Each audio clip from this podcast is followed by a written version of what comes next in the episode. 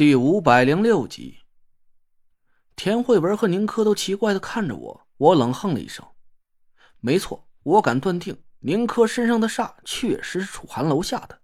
但是楚寒楼的模样，宁珂是真的记不清楚了。”我想起了一件事唐华曾经说过，在唐风和楚灵的婚礼之前，有一个神秘的男人曾经神出鬼没的来到了唐家，随后又悄无声息的消失了。那个男人自己说是楚灵的叔叔，至于他是怎么到的唐家，又是怎么走的，他和唐风的父母都说了些什么，作为伴郎的唐华竟然一点也记不清楚了。我猜那个男人八成就是楚寒楼，他可能是用了什么法术，让整个唐家的人都忘记他的样貌，也忘记了他和唐风父母谈话的内容。唐华还提起了一件事。他说：“楚灵的那个叔叔长得高高瘦瘦、白白净净的，看起来大概四十岁左右。虽然这个男人的年龄和楚寒楼并不相符，但这也不是什么奇怪的事对于一个道行高深的风水师来说，让人产生一些错觉只是小菜一碟罢了。”闭上眼睛，全身放松。我对宁珂说道。他愣了一下，还是依言放松了身体。嗯，累赘。我身上好疼。宁珂委屈巴巴的看着我，眼泪在眼眶里打着转。哼唧什么？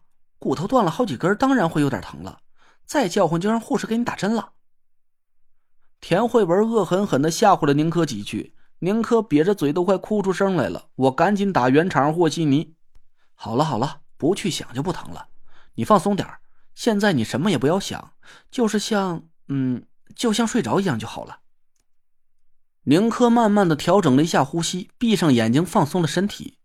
我伸出手指，慢慢敲着床帮，梆，梆，梆。我规律的敲击声一声接着一声的响起。过了几分钟，宁珂的眼皮慢慢沉重了下来。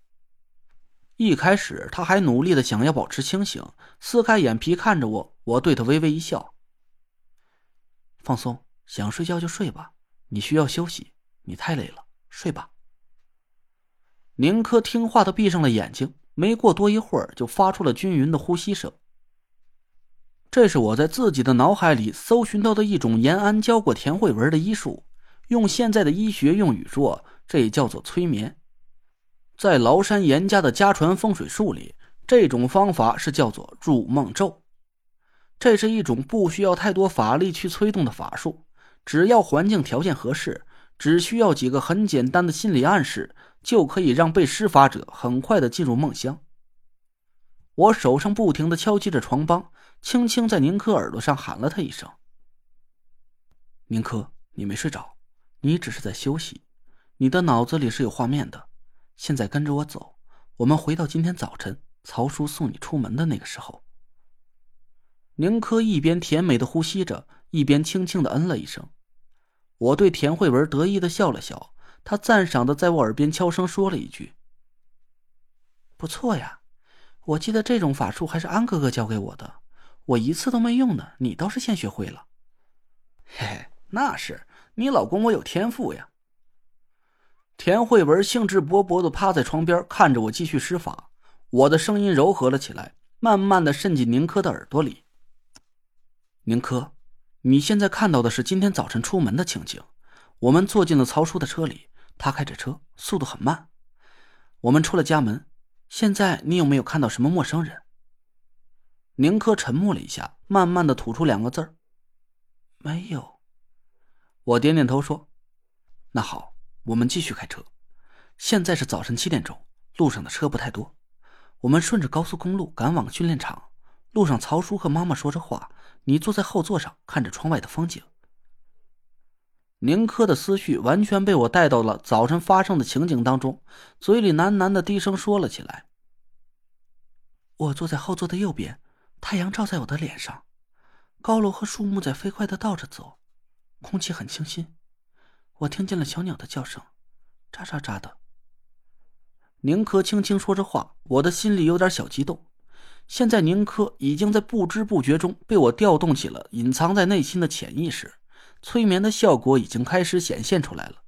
我轻轻的问他：“你看到什么人了吗？就是你不认识的陌生人。”没有，一路上曹叔都没有停车，我没见过什么不认识的人。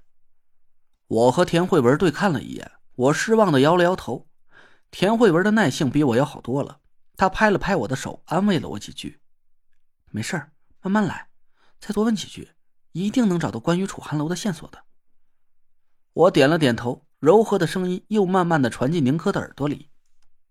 现在是早晨八点，曹叔把车停在极速赛车公司门口，我们下了车，你和妈妈跟着曹叔告别。宁珂喃喃的接上我的话。曹叔说他回家的路上会顺路去买点好吃的，晚上做红烧排骨给我和妈妈吃。他说我和妈妈最近都很辛苦，他让我和妈妈晚上早点下班，他五点就来接我们，一起回家去做饭。宁珂的脸上浮现出一抹幸福的微笑，我的心脏越跳越快。我估摸着现在已经快要到了楚寒楼出现的关键时刻了。这个时候，你看见什么不认识的陌生人了吗？宁珂的呼吸突然停顿了一下，脸上的表情一滞。看见了，有一个陌生人。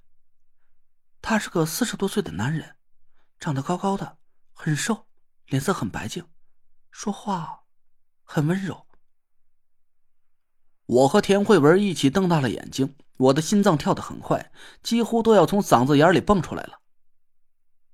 没错，那个男人的特征和唐华跟我描述的一模一样，他应该就是楚寒楼。田慧文紧张的点了点头，我们俩死死的盯着宁珂的嘴。宁珂继续说了下去：“他问我，小姑娘，麻烦你一下。”你知道去工资岭怎么走吗？我告诉他，你往东走，挺远的，还有十好几里地呢。他笑得很温柔，他说：“谢谢你了，小姑娘。这天要下雨了，你们快进去吧，我走了。”下雨？我愣了一下，回头看了看田慧文，他也茫然的摇摇头：“没有吧？今天早上好像太阳挺大的，不像是要下雨的样啊。”是呀。我也奇怪的挠了挠头，说：“刚才宁珂自己也说了，曹叔送他娘俩到公司的时候还出着大太阳呢，这怎么就会下雨了呢？”宁珂顿了顿，又轻轻的说了起来。他说完之后，天上就真的下雨了，雨丝打在脸上凉冰冰的。那个男人他走得很快，一下子就不见了。